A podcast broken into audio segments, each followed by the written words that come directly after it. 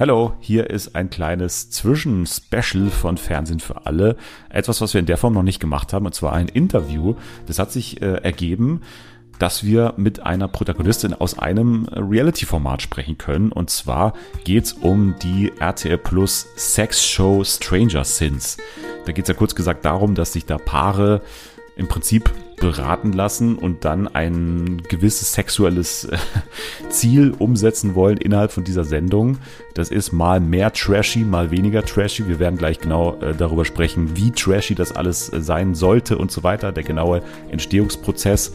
Und mit uns sprechen wird die klinische Sexologin aus Stranger Sins, Lea Holzfurtner.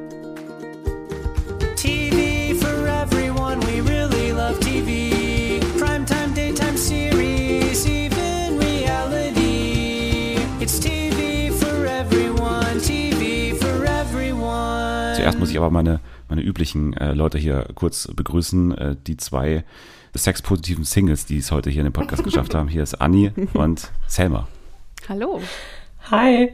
Wir drei sind deswegen wieder zusammengekommen, äh, weil wir ja vor zwei Wochen schon mal den Podcast hier zusammen gemacht haben und da über eine Sendung gesprochen haben, die uns äh, auf jeden Fall nachhaltig immer noch beschäftigt. Ähm, und deswegen haben wir uns heute entschieden, mit jemandem zu sprechen, die da teilnimmt oder beziehungsweise die ja sogar ähm, das Aushängeschild ist fast schon dieser Sendung von Stranger Sins. Und Lea war dann nett genug, um zu kommen. Und jetzt ist sie hier. Hallo Lea. Ich freue mich hier zu sein. Vielen lieben Dank. Ja, vielleicht kannst du dich einmal noch mal ganz kurz vorstellen und was genau bei Stranger Sins deine Aufgabe ist. Gerne. Also mein Name ist Lea Holzfurtner. Ich bin klinische Sexologin mit einer Praxis für Sexcoaching äh, in Berlin.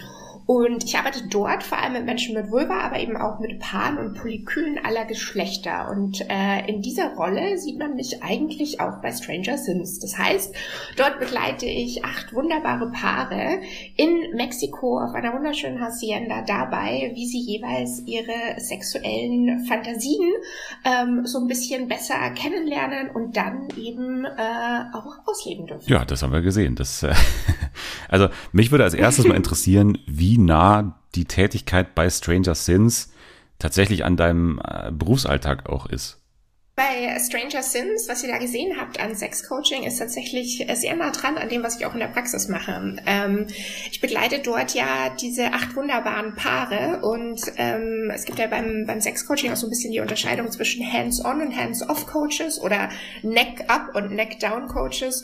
Ich bin natürlich ein Hands-off-Coach, das heißt, ähm, genau wie bei Stranger Sins ähm, sind in meiner Praxis auch Sofas und gemütliche Sessel und wir sitzen uns gegenüber und wir sprechen und äh, genau die gleiche Art von äh, Aufklärung, die ich immer wieder zwischendrin auch mal gemacht habe, äh, mit dem schönen Vulva-Kissen zum Beispiel. Ähm, all das ist tatsächlich auch großer Teil meiner Arbeit äh, in der Praxis.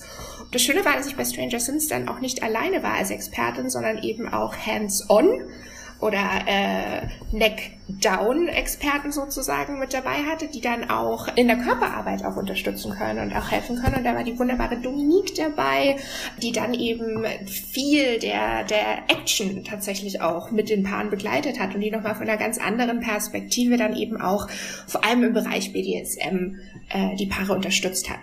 Wir müssen vielleicht auch noch mal ganz kurz die Leute abholen, die es jetzt auch vielleicht nicht gesehen haben. Also es wurde ja auch angekündigt, ich weiß noch damals, den hast du bestimmt auch gelesen, den, den Bildartikel vor im Januar, glaube ich, oder so. Ganz früh ja. gab's da, gab's da so einen Artikel von wegen Bums ähm, TV. Bums TV, äh, die neue Sexshow, Skandal, was passiert denn da, gerade in Mexiko und so, weil ihr da wahrscheinlich gerade gedreht habt oder so, mhm. nehme ich jetzt mal an.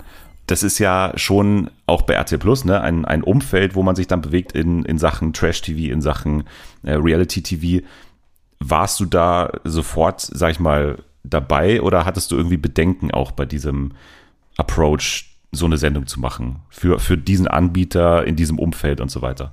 Für mich ist es ja überhaupt total neues Feld und ähm, mich hat das Team tatsächlich am Anfang erst als Beraterin äh, ins Boot geholt. Das heißt, ich war letztes Jahr gar nicht dafür vorgesehen, dann vor der Kamera mit dabei zu sein, sondern die Idee war erstmal, die mitwirkenden Teams sozusagen zu beraten, was diese Paare vor Ort wohl an Emotionen erwartet, was für Schritte und Hilfestellungen man denen an die Hand geben kann, ähm, wie bestimmte Fantasien vielleicht gestaltet sind, auch so wie man wie man die ganze Serie auch, äh, sage ich jetzt mal, ähm, Sex gestalten kann und was man vielleicht auch an, äh, an Wissensvermittlung damit reinpacken kann. Das heißt, am Anfang war ich wirklich nur als Berater da und ähm, in dem Zusammenhang hat sich das dann äh, ergeben, äh, dass ich tatsächlich auch recht spontan dann angefragt wurde, ob ich wirklich vor der Kamera mit dabei sein soll und das stand äh, in meinem Horizont war das was sehr, sehr, ja, Neues für mich, was nie irgendwie auf der Agenda stand. Ähm, ich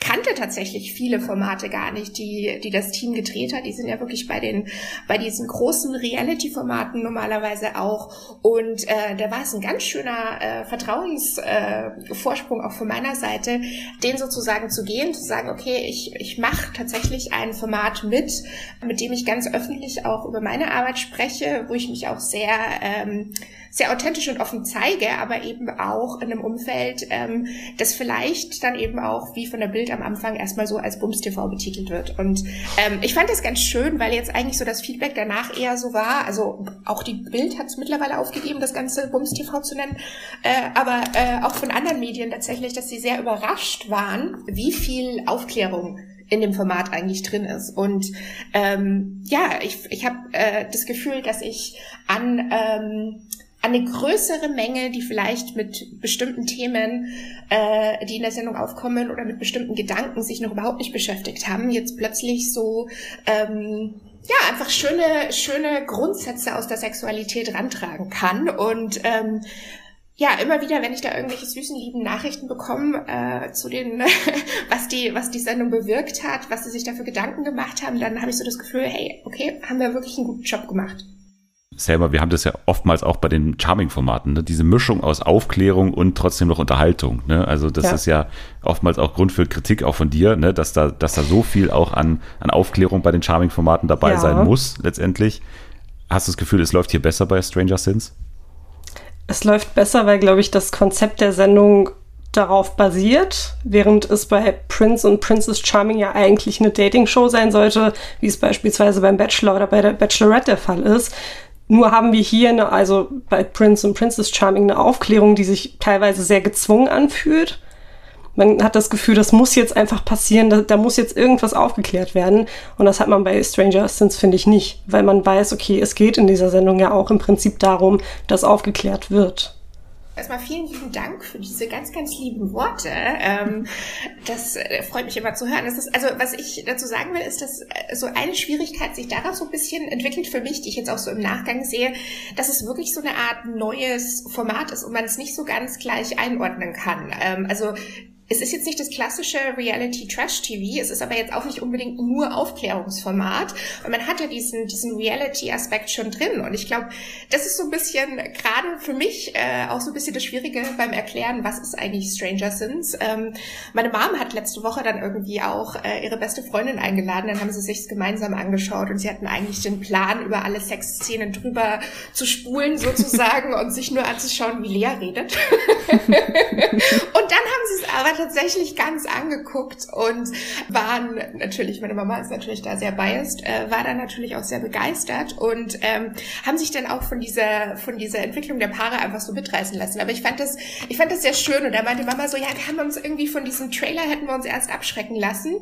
Dann war es ja gar nicht so viel Sex. Also das fand ich, fand ich sehr, sehr, sehr, sehr süß auch irgendwie zusammengefasst. Aber ja, es weiß keiner so genau, was, äh, auf was man sich eigentlich einstellt, wenn man es, wenn man es anguckt und wenn man es zum ersten Mal anguckt, weil es einfach noch so ein bisschen neu und anders ist gleich beim Thema Sex ist man ja auch, wie explizit ist das Ganze dann, äh, ne? also wie sieht es überhaupt aus? Wir müssen ja Sex in irgendeiner Weise zeigen. Wie wurde das am Set diskutiert, würde mich äh, interessieren, wie man das Ganze auch filmt, wie man das zeigt und wie explizit man auch ist, weil letztendlich äh, Bums TV hätte man ja auch draus machen können. Ja, das war tatsächlich Thema. Da ging auch ganz viel schon in der Vorbereitung natürlich äh, darauf ein, auch zum Thema Jugendschutz. Wie kann man das auch so gestalten, dass es ab 16, äh, die meisten Folgen sind ja ab 16. Und da ist ein wichtiger Punkt tatsächlich auch diese Einordnung. Also viele der Szenen sind deswegen auch in Ordnung, weil sozusagen eine Einordnung erfolgt. Und ähm, ja, das war, das war immer Thema. Und ich fand das auch sehr spannend und schön zu sehen, wie viel Vertrauen die Paare uns da geschenkt haben oder dem, dem Kamerateam dann auch geschenkt haben, uns als Format geschenkt haben äh, und, und diese, diese Aspekte dieser Reise dann eben auch geteilt haben. Also das war schon, schon sehr, sehr spannend zu sehen. Anni, das war ja auch, äh, also anfangs hatte ich wirklich ein bisschen Angst, dass auch, also wir sind Mitbewohner, Lea, für dich, äh, Anni und ich, und sind, also wir kennen uns schon lange und deswegen hatte ich jetzt nicht ganz große Bedenken, aber ich hatte zumindest ein bisschen, also wir haben jetzt noch nie zusammen so eine Sendung uns angeschaut. So. Und ich nehme mal an, dass es bei deiner Mutter und deiner, der, der Freundin von deiner Mutter vielleicht auch ähnlich war, dass man vielleicht auch, jetzt, wenn, wenn das Ganze anders gefilmt wäre und irgendwie anders aussehen würde, dass man dann vielleicht auch mehr Bedenken hätte bei der ganzen Geschichte, ob das, ob das so angenehm ist, das mit jemandem zusammenzuschauen oder überhaupt angenehm ist, mit Ton zu schauen oder was weiß ich. Also ich, mir ging es ähnlich. Ich dachte mir auch am Anfang so, oh Gott, wenn das jetzt da heiß hergeht, wird es dann komisch. Also ich finde, relativ schnell hat sich rauskristallisiert, dass es eben nicht so eine Sendung ist, sondern dass es hier viel um Aufklärung geht und dass es alles sachlich betrachtet ist und jetzt hier nicht rumgebumst wird. Deshalb, ähm, ja, war das dann im Endeffekt voll in Ordnung, das mit anderen Leuten auch zu gucken. Wir haben aber trotzdem ja auch Kritik gehabt. Wir wollen jetzt hier nicht nur hier, wir müssen nein, ja auch ein bisschen, ja. natürlich, wir haben ja auch ein bisschen, wir haben ja auch ein bisschen kritisiert. Und Anni, bei uns vor allem, also wie ich weiß noch, wir haben Schwierigkeiten gehabt mit Ellie und Credo. Selma, wir haben auch, ja. äh, wir haben auch in der Folge ja. darüber geredet.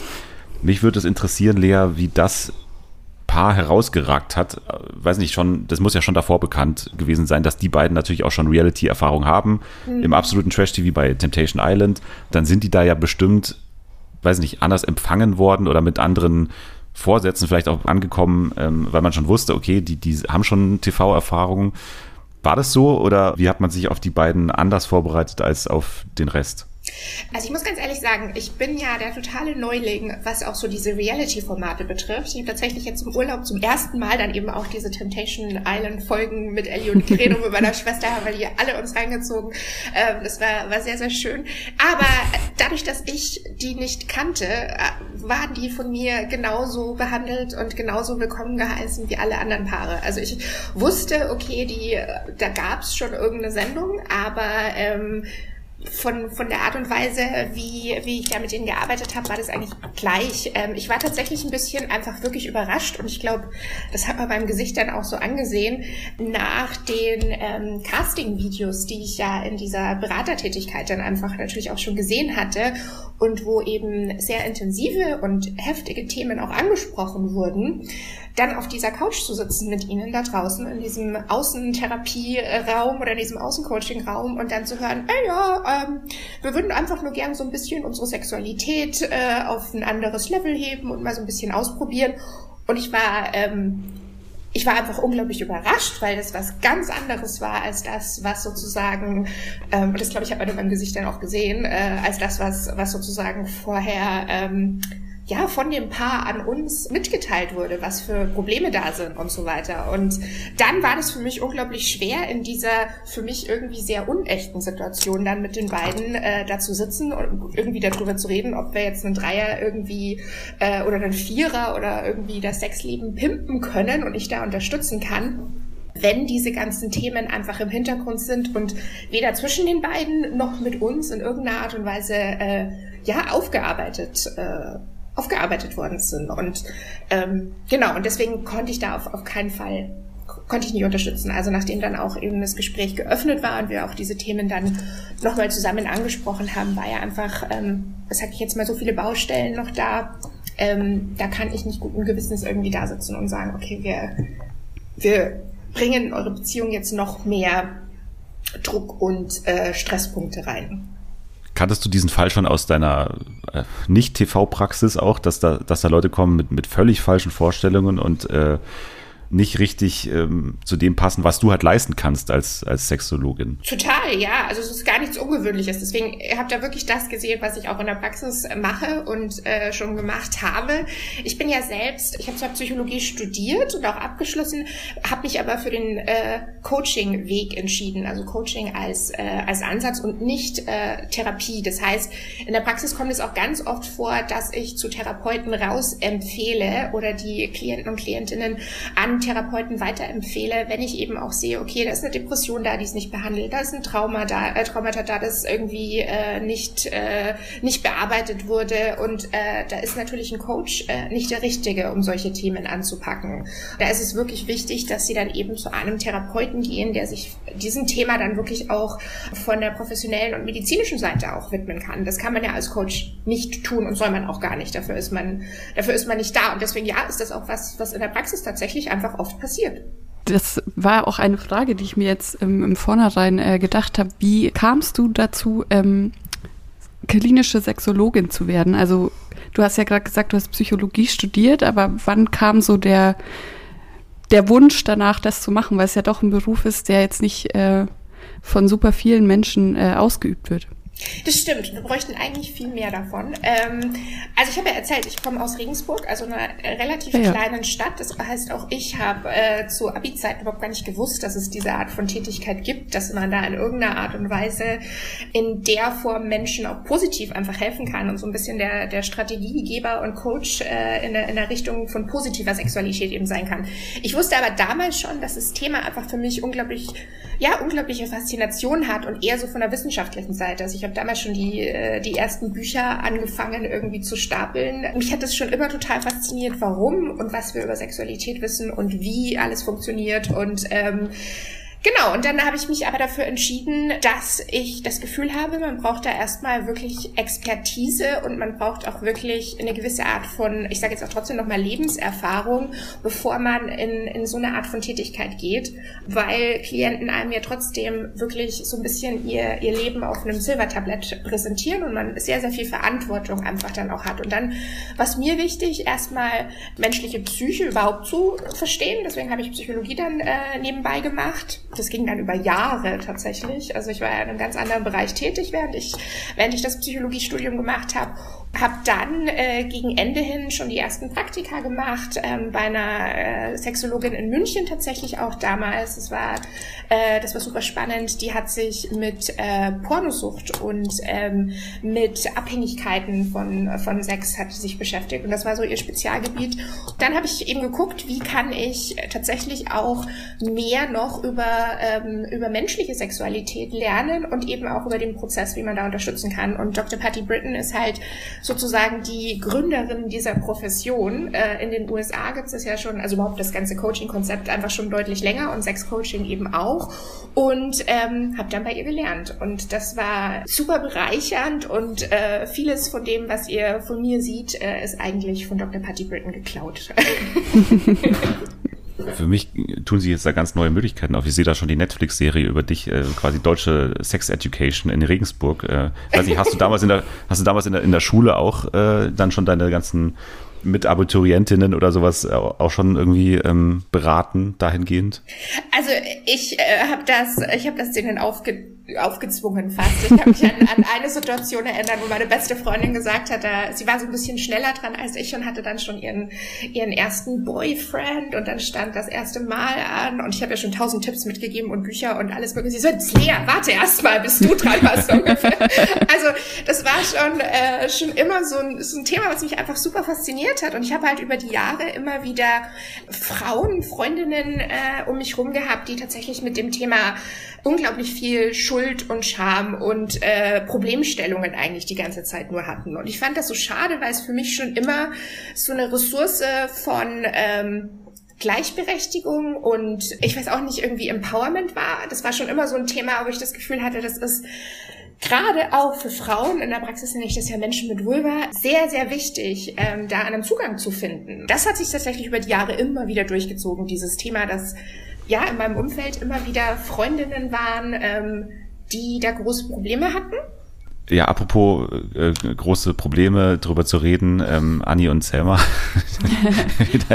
Nein, aber woher glaubt ihr kommt das? Also, dass man, dass es da manche Menschen gibt wie Lea, die da total offen sind oder total äh, gerne auch drüber sprechen und manche, die das immer noch so tabuisieren, würde ich gar nicht sagen, aber eher so, dass, dass es einem unangenehm ist, drüber zu sprechen.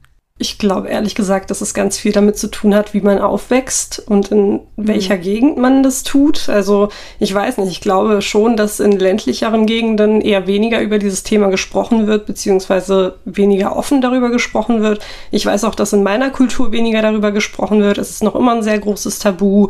Gott bewahre, dass irgendjemand Sex hat. Also klar, wir wissen, es hat gefühlt jeder, weil wir sind ja auch irgendwie entstanden. Aber darüber reden, Nee, absolut nicht. Also ich glaube schon, dass es sehr viel mit der Herkunft zu tun hat auch. Ja, denke ich auch. Auch so, wie man, also ich denke, in den jungen Jahren hängt auch viel dran ab, wie reden meine Eltern mit mir über Sexualität. Ist es zu Hause ein Tabuthema, dann denke ich, wird man das auch eher für sich so annehmen und eher weniger gern drüber sprechen. Und ja, wahrscheinlich auch viel von meinem Umfeld. Sind meine Freunde locker? Reden die da auch gerne drüber oder sind die sehr ähm, verschlossen, was das Thema angeht? Dann werde ich wahrscheinlich auch nicht so offen drüber reden können. Heißt, dass wir drei schon teilnehmen würden an Staffel 2 oder wie? Oder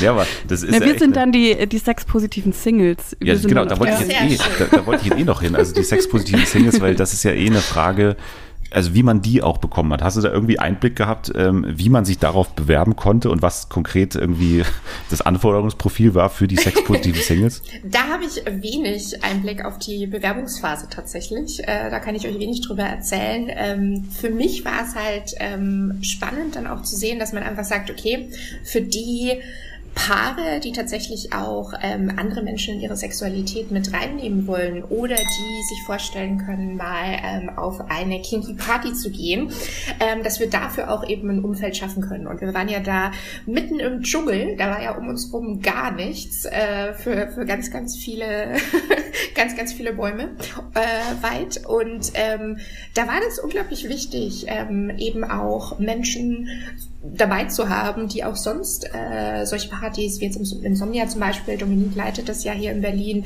die dort eben auch da sind, die einfach auch so ein bisschen ähm, vielleicht ein paar von diesen Kandidaten, die eher so ein bisschen Neulinge sind, äh, da auch an die Hand nehmen können. Fand ich ganz cool, dass wir die Möglichkeit hatten, aber über das Casting kann ich euch da wirklich einfach nichts erzählen, da war ich nicht dabei wir stehen bald im Kontakt mit der Castingagentur. Okay. Nein, aber auch so eine Kritik beziehungsweise ein Wunsch für Staffel 2 mhm. wäre für mich zumindest auch, das ist natürlich immer fürs Fernsehen, natürlich willst du immer die extremen Fälle oder willst du immer die, die äh, Fälle, wo dann auch eben, wo es um Dreier, Vierer äh, und was auch immer geht. Aber wenn ich jetzt auch an uns denke, dann wären vielleicht auch Sachen, die vielleicht ein bisschen, ähm, sag ich mal, alltäglicher sind und mhm. was auch gar nicht so dieses Paar-Ding natürlich auch benötigt, notwendigerweise. Also, ne, wenn man jetzt an so, also ich, damit bin auf keinen Fall ich gemeint jetzt natürlich, aber wenn man jetzt daran denkt, so Menschen, die zum Beispiel Probleme haben, den ersten Schritt zu machen oder so, mhm. dann, dann, also wie hilft man solchen Leuten? Ne? Das wäre zum mhm. Beispiel, das also, also auch Singles da mit reinzunehmen. Es ist eine spannende Idee. Ähm, ich fand das Format, das ist ja kreiert von der wunderbaren Vanessa und ich fand das, das ist ja wirklich so ein bisschen so ihr Baby. Die hat es ja wirklich gepitcht und, und äh, durch den ganzen Prozess begleitet und war dann auch in Mexiko dabei. Ihr redet schon von Staffel 2. Äh, ich, ich bin gespannt, ob das, ob, äh, ob das mal passieren sollte. Aber klar, also ich würde mir auch wünschen dann ähm, für, falls, falls es da nochmal weitere Folgen geben sollte, ähm, dass wir einfach noch mehr Diversität einfach zeigen können. Ähm, also es war zum Beispiel auch ein Paar mit zwei äh, Menschen mit Penis eigentlich auch mit dabei und es war auch in der Vorbereitung ganz lange ähm, mit dabei ähm, und im Casting und so. Und es hätte mich zum Beispiel auch noch total gefreut, mhm. dass das mit dabei wäre. Also es gibt so viele Bereiche, wo wir diese Diversität noch überhaupt gar nicht abdecken konnten in dieser in dieser Serie. Ob das jetzt Singles sind, ob das äh, äh ob das aber auch unterschiedliche oder oder noch äh, noch diversere ähm, Arten von Sexualität sind. Also wie gesagt, da geht es jetzt gar nicht darum, noch krassere Fantasien, sondern einfach auch alltäglichere Dinge noch mit reinzubringen. Also bin ich total bei dir. Würde ich mir auch wünschen, dass es da tolle neue Folgen gibt mit viel spannenderen und noch äh, diverseren ähm, Teilnehmern. Ja. Ja, und wenn wir nicht gecastet werden, dann frage ich dich mal privat. Dann schreibe ich dir Also, obwohl ich nicht gemeint bin damit, natürlich. Nee, natürlich, ähm, natürlich. Aber, aber Selma, Thema ähm, Diversität haben wir uns ja auch gefragt. Ja. Ne? Also, äh, weil ja wirklich ein, ein, ein lesbisches Paar äh, am Start war. Woran lag das dann, Lea, dass dieses Paar, bei dem beide Bestandteile zwei Penis, also einen Penis jeweils hatten, dass das nicht äh, dabei war? Ich weiß jetzt gar nicht die genauen Gründe, aber die sind irgendwie, entweder sind sie abgesprungen oder es gab da irgendeine Art von, ähm, ich weiß nicht, irgendeine Art von, von Thema schon vorher. Ähm, es wäre aber eine super, super interessante Geschichte geworden, ähm, die ich auch sehr spannend finde und auch sehr nahe an der Praxis. Ähm, das waren äh, zwei Menschen, die schon sehr lange keine Sexualität mehr hatten. Also die sind schon, ich glaube, es waren entweder fünf oder zehn Jahre, dass die schon keine Sexualität mehr haben. Da äh, ging es auch darum, wie man damit umgeht, welche, welche Gefühle auf beiden Seiten da entstehen und wie man denen vielleicht auch wieder helfen kann, so ein bisschen zueinander zu finden. Die hatten ansonsten eine wunderschöne Beziehung, aber dieser Aspekt ist eben verloren gegangen. Ja, es wäre schön gewesen, die begleiten zu dürfen, aber hat dann, hat dann leider nicht geklappt. Ich höre aber jetzt bei dir raus, du wärst in Staffel 2 definitiv nochmal am Start. fand es so schön, mit dem Team zu arbeiten. Natürlich würde ich sagen, ja, aber ähm, müssen wir erstmal gucken, wie sich das so weiterentwickelt. Also du hast jetzt noch gar keine Updates bekommen, so wie das Ganze läuft und wie die Einschätzungen waren, auch von, von RTL Plus und so. Ich krieg immer nur äh, sehr, sehr positives Feedback. Auch von RTL Plus oder nur von Fans? Nein, nein, auch von, von, äh, von dem Team natürlich. Die, hm. die sind alle sehr begeistert. Für die war das auch ein, ein erstes Mal, ähm, so eine Art von Format zu machen. Ich fand das auch total süß mit den, mit den Kameramännern vor Ort und mit dem, mit dem Team von RTL, ähm, wie die immer wieder zwischendrin so über ihre Kameras geguckt haben und dann ein bisschen genauer hingeguckt haben, was wir da gerade besprechen und dann danach den Szenen ab und zu mal noch zu mir hingekommen sind und mich noch so ein, zwei Fragen gefragt haben, die ihnen schon so lange auf der Seele brennen. also ich glaube, da haben wir viel voneinander gelernt, weil halt diese ganze TV-Sache für mich noch so neu war und die haben sich so lieb um mich gekümmert und haben das für mich so einfach gestaltet, da wirklich einfach auch die Lea zu sein, die ich halt sonst in der Praxis bin. Und das war ähm, wunderbar. Also das, ich, ich, hatte, ich hatte da schon ein bisschen Bammel vor und ja, das Team war da einfach so fantastisch und so liebevoll mit mir umgegangen. Also das war wirklich, wirklich richtig schön. Andi Selma, ähm, mhm. habt ihr noch Wünsche für Staffel 2? Außer der Tatsache, dass ihr gerne da am Start wärt auch in Mexiko. Also welches Paar von Temptation Island soll diesmal dabei sein? Oh, keins, bitte. Also das, bitte, vielleicht ist das ein Wunsch, dass ähm, tatsächlich so Pärchen, die einfach noch nirgendwo stattgefunden haben ja. oder Singles oder wer auch mhm. immer. Wenn man in diesem Bereich unterwegs ist und einfach jetzt in dem Fall Ellie und Credo schon kannte, dann das reißt einen so raus aus diesem, ja. aus diesem Flow, mhm. finde ich. Ja. Ja. Ja, ich glaube, wenn, wenn man da nochmal Folgen machen würde irgendwann, dann haben ja jetzt Menschen auch dieses erste, dieses erste Experiment gesehen und haben jetzt auch besseren Eindruck, was sie da erwarten würde und ähm, vielleicht auch ein bisschen mehr Mut dann sowas zu machen. Ganz kurz, weil du, weil du das Experiment sagst, ähm, das ist ja, glaube ich, auch, ich, ich kann mich erinnern an Paula Lambert, die das hasst, wenn jemand Sexpertin zu ihr sagt. Ist es bei dir auch so? Ja, ja, ja. und ich verstehe auch warum, weil das ist, es gibt halt diese, ähm, es gibt halt ganz, ganz viele Menschen da draußen, die sehr gerne Sex haben und über ihre eigene Erfahrung sprechen, ähm, was wunderbar ist müssen wir, müssen wir alle drüber reden und finde ich toll, dass die uns mitnehmen. Und dann gibt's aber eine kleine Untergruppe, die dann halt eben sich zu selbsternannten Experten irgendwie ernennt und da in dem Bereich von Heilung und Therapie und Coaching vordringt, ohne irgendeine Art von Ausbildung oder von Bildung dahingehend mitzubringen. Und wie gesagt, ich, ich äh, sehe das als wirklich riesengroße Verantwortung und wertschätze das auch wirklich, was, was Klienten mir da in die Hand geben. Und deswegen verstehe ich sie sehr gut, dass sie nicht in diese Schublade gesteckt werden möchten möchte. Jetzt habe ich noch eine letzte Sache vor, weil das auch immer eine Frage ist bei Leuten, die auch ins Fernsehen gekommen sind. Also ne, Staffel 2 könntest du dir vorstellen, ist klar, aber andere Formate, ne? Mal so eine Liste an Formaten, an denen du eventuell teilnehmen könntest oder die vielleicht etwas für dich wären. Oder darfst du mir gerne eine zukommen lassen?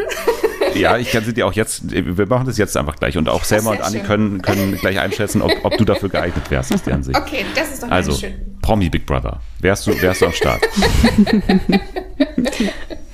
Nein. Nein. Anni und Selma sehen es anders oder, oder gleich? Also, ich verstehe, warum man sagt nein, aber ich ähm, stelle mir nur gerade so Situationen vor, so irgendwie im armen Bereich und alle scharen sich um Lea und brauchen irgendwie plötzlich ihren Rat in welchen Themen auch immer. Ja, es könnte, könnte ich mir sehr gut vorstellen, aber ich ja. verstehe auch, dass du sagst, nein, muss jetzt nicht sein. Das ist ja. nochmal so Aufklärungsarbeit in einem ganz anderen Rahmen. Ja. ja. Also es wäre unterhaltsam, aber ich würde es Lea, glaube ich, nicht wünschen, weil das wünscht man niemandem. Jetzt weiß ich nicht, ob du eine Partner oder eine Partnerin hast, aber Temptation Island, wie stehst du dazu? Ist es, also, weil es wird ja dann immer auch als Beziehungsexperiment verkauft, ne? Also so, mhm. und jetzt hast du die, die Sendung auch gerade gesehen. Ist es etwas, was wirklich eine Beziehung stabilisieren kann oder ist es wirklich, oder ist es eher das Gegenteil? Da bin ich überfragt. Ich bin da noch der totale Neuling. Ihr seid da die Experten. ähm, was ist denn mit den Paaren passiert? Wie, wie haben die sich, äh, wie geht's denen danach? Ihr verfolgt das ja mhm als Profis, wirklich. Ja. Ich habe ja jetzt leider nur diese eine Staffel gesehen und, äh, und Ellie und Credo kennengelernt. Wie ist das so? Was macht das mit dem Paar? Ja, du warst ja in einer interessanten Staffel dabei, wo auch Mark Robin am Start war, ne? Also, oh, das stimmt, das ja. Ist, äh, das ging so weiter, dass es dann im anderen Format bei Prominent getrennt nochmal ausgefochten wurde zwischen den beiden. Bei Ellie und Credo hat's wie du weißt, so halb funktioniert. Mhm. so. Äh, und ansonsten Gloria und Nicola war noch dabei, ne? In, mhm. der, in der Staffel. Ähm, auch selbes Format, zusammen. genau, ja. auch nicht mehr zusammen mittlerweile und glaube ich auch ähm, öffentlichkeitswirksame Streits schon äh, vollzogen. Und das vierte Paar, wer war noch dabei?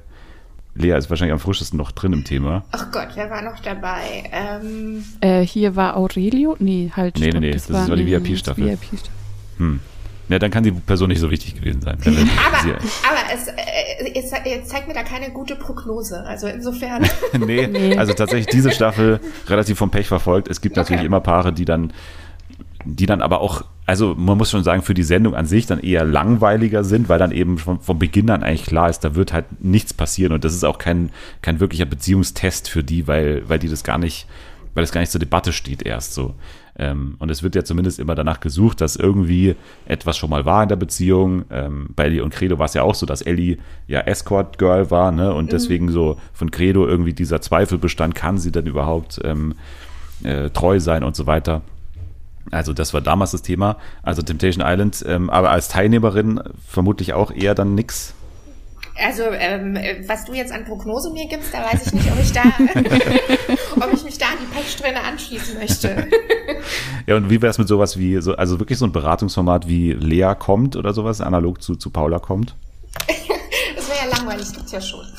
Ja, da müssen wir sich was Neues ausdenken. Die, die ja, Vanessa, genau. Vanessa von, von der Produktionsfirma wahrscheinlich. Die, die, vielleicht hat sie noch mal was im Petto für dich. Ja, ich würde ja tatsächlich gerne mal was zu, äh, zu dem Buch machen und wirklich noch mehr Aufklärung und noch mehr ähm, Experten mit reinholen in dieses Gespräch. Das fände ich schön. Ähm, also wirklich einfach noch, es gibt ja nicht nur hier in Berlin, aber es gibt ja eine ganz, ganz große noch viel zu kleine, aber trotzdem sehr, sehr große Gruppe an, an verschiedenen Experten in diesem, in diesem Thema. Und das fände ich super spannend, die mal alle an den Tisch zu holen. Das gibt's das, also gibt's schön. das noch nicht? Gibt's noch nicht den großen Sexkongress immer jährlich in Deutschland? Gibt's das noch nicht? Ähm, doch, das gibt es. Also jetzt nicht unbedingt äh, jährlich und in Deutschland, aber es gibt äh, von der World Association for Sexual Health gibt es jetzt zum Beispiel auch wieder einen in der Türkei im September. Es gibt auch tolle Formate hier äh, in Berlin, zum Beispiel die Sextech oder eben auch auf der Venus, wo sich jetzt immer mehr mhm. Education auch mit einfindet. Und da gibt es tolle Austauschbereiche. Äh, und genau das macht mir halt total Spaß. Wir sind jetzt auch irgendwie vom Joy Club im September auch nochmal auf so einem ja, ich nenne es jetzt mal Kongress äh, von, von Sexologen und Coaches dort. Ähm, also genau diese, diese Bereiche des Austauschs finde ich ja total super, deswegen.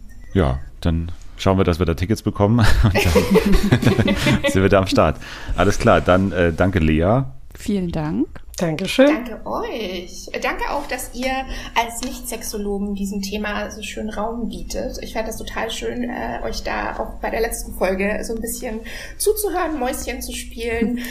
ähm, ich weiß ja, das ist super schwer, auch dieses Thema immer wieder mal zu besprechen und deswegen ganz, ganz lieben Dank äh, und vielen, vielen Dank für den Mut. Das finde ich ja, echt schön. Äh, gerne natürlich. Äh, wir brauchen jede Woche Themen, von daher waren wir sehr froh über ein neues Format. Ähm, wir sind natürlich auch wieder dabei in Staffel 2. Äh, dann hoffentlich wieder mit Lea Holz Furtner, gerne auch wieder hier im, im Podcast. Äh, danke an Selma und Anni und äh, ihr könnt jetzt schon mal abschalten und wir buchen uns jetzt die Tickets für den Sexkongress.